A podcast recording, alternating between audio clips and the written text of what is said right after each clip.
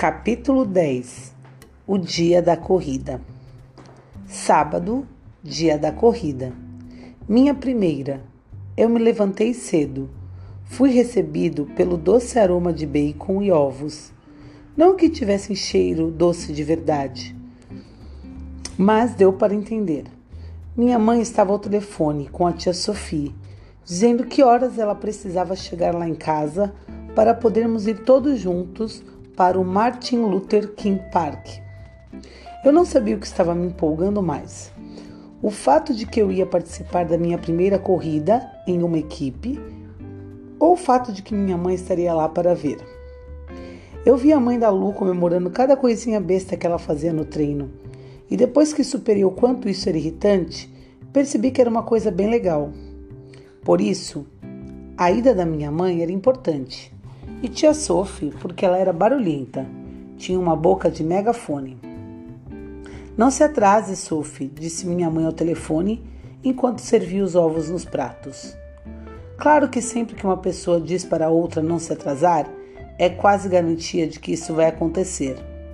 Não sei porquê, mas é assim. E tia Sophie se atrasou. Não muito a ponto de eu não conseguir chegar na pista a tempo. É que não temos carro e precisamos ir de ônibus para o parque. Mas o ônibus passava às 11h15 e tia Sophie e King só chegaram na nossa casa às 11h09. Eu estava no banheiro me olhando no espelho. O treinador tinha me dado o uniforme no dia anterior, depois da humilhação na loja de artigos esportivos. Bom, acho que na verdade fui só eu que me humilhei, mas tudo bem. Quando voltamos para minha casa, ele me disse que eu conquistei o uniforme e que ele esperava nunca mais ter que salvar minha pele daquele jeito. Eu não vou botar você no porta-malas de verdade, disse ele com um sorrisinho. Só vou contar para sua mãe e tirar você da equipe. Isso seria bem pior, entendeu? O treinador segurou minha camisa e meus shorts na minha frente, e eu tinha entendido sim. De verdade. Decidi que nunca mais faria uma burrice tão grande. Pelo menos tentaria, principalmente, a julgar pelo que senti quando segurei o uniforme azul elétrico. Eu normalmente me arrumo na sala, mas queria fazer uma surpresa para minha mãe. Poderia ter me vestido no banheiro, mas é pequeno e eu não queria correr o risco de fazer uma besteira, tipo deixar minha camisa cair na privada, por exemplo. Sei que pode parecer impossível, mas acredite, não é.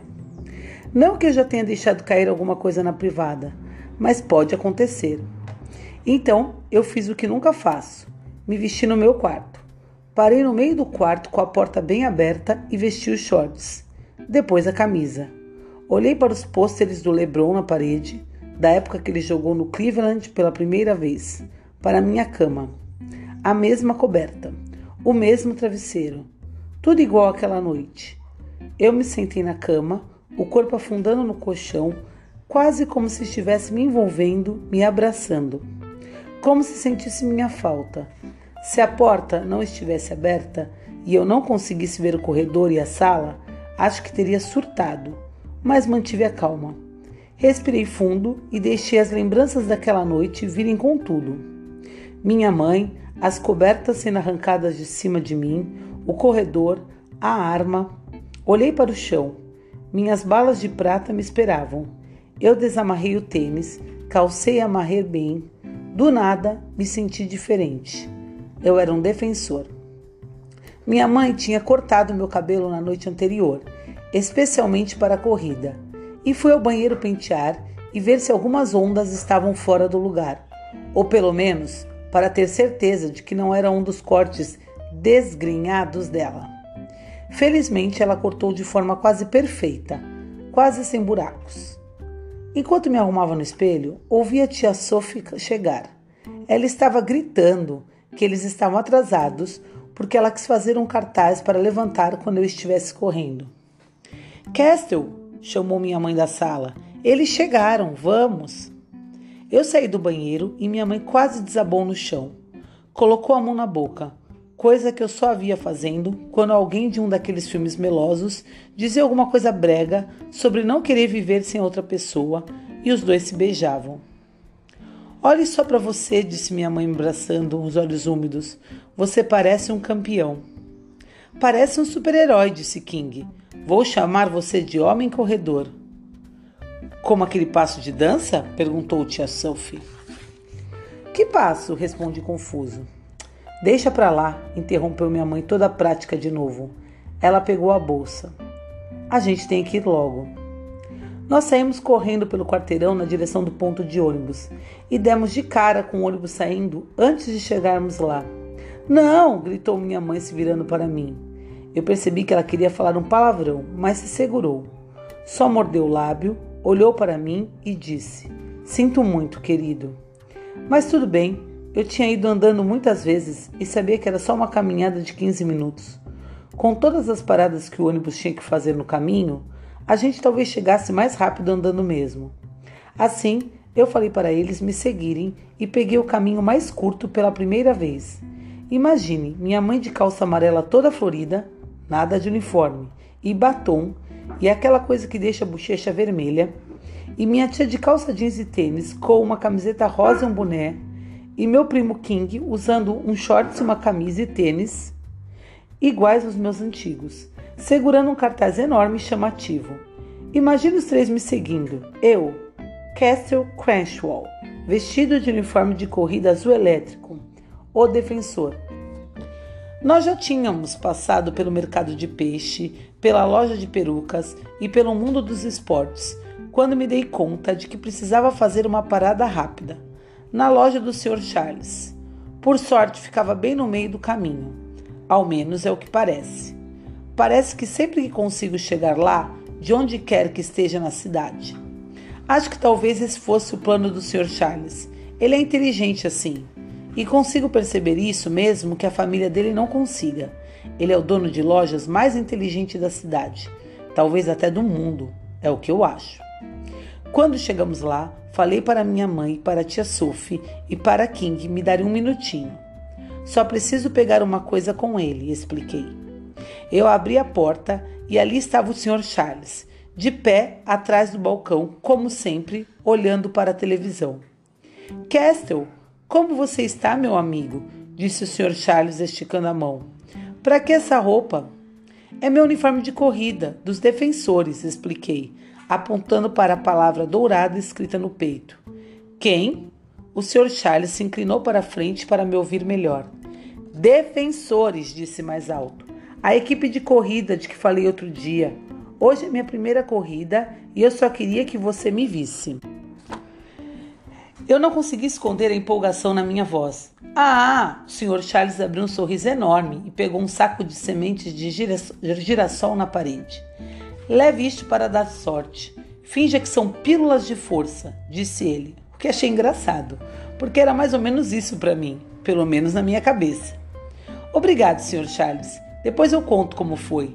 Falei esticando a mão na direção dele. Sim, sim, conte sim, filho. Ele praticamente gritou, apertando minha mão. Agora saia daqui. Você não vai vencer se chegar atrasado. Depois de mais uns cinco minutos, minha mãe, minha tia, meu primo e eu chegamos ao parque. Eu estava acostumado a ver só alguns pais lá, geralmente a mãe de Lu e uns poucos outros.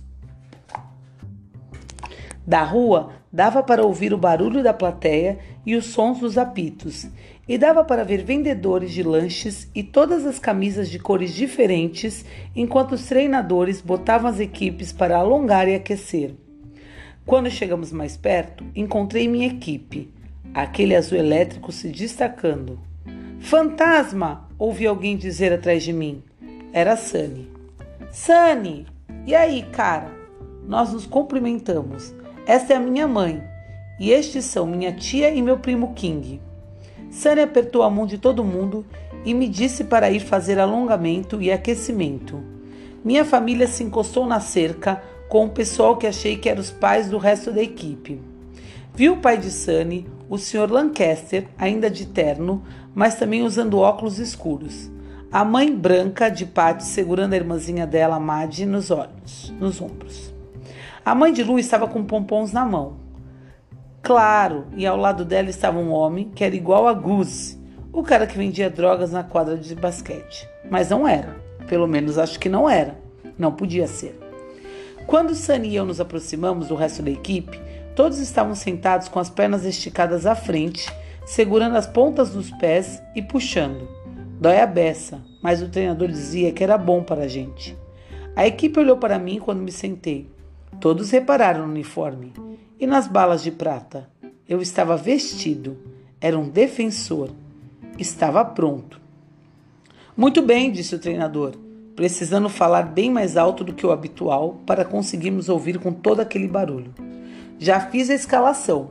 Vamos começar com a corrida de longa distância.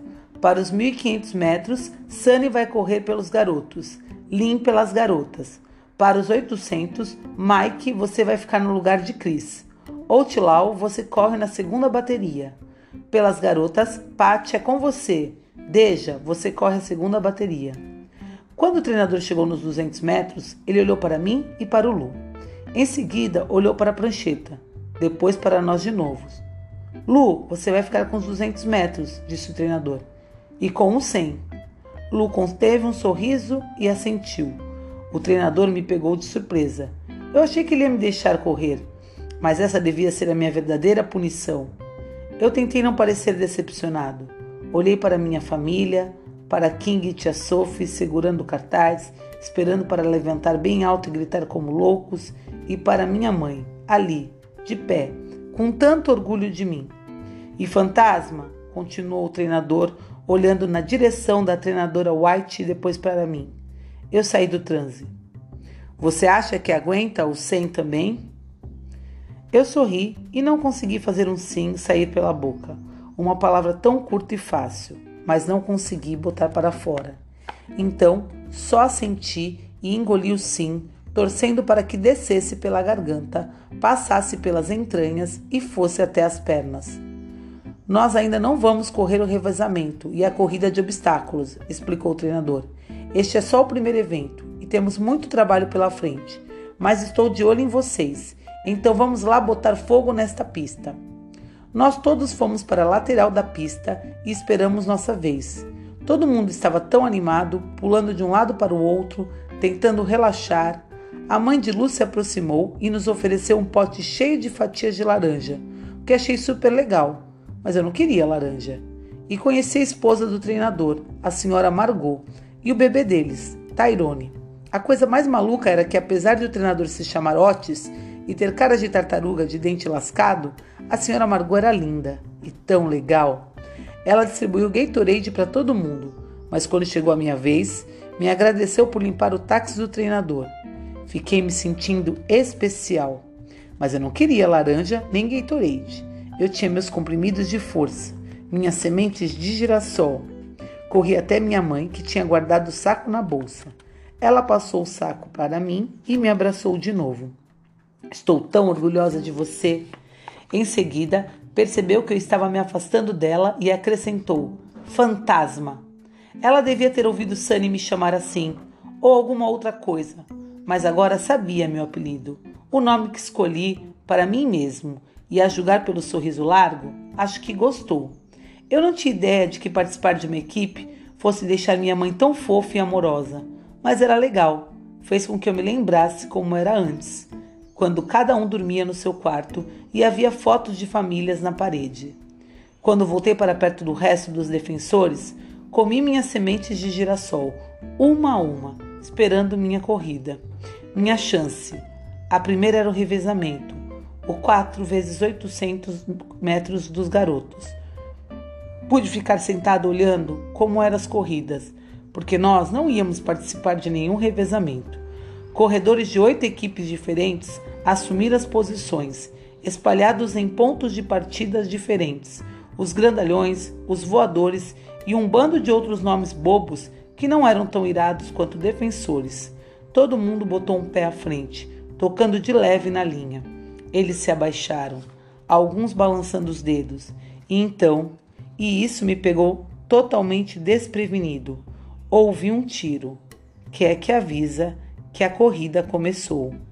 Vou dizer uma coisa: me senti um pouco estranho, mas a pessoa que inventou a corrida entendeu direitinho a história de que arma faz correr.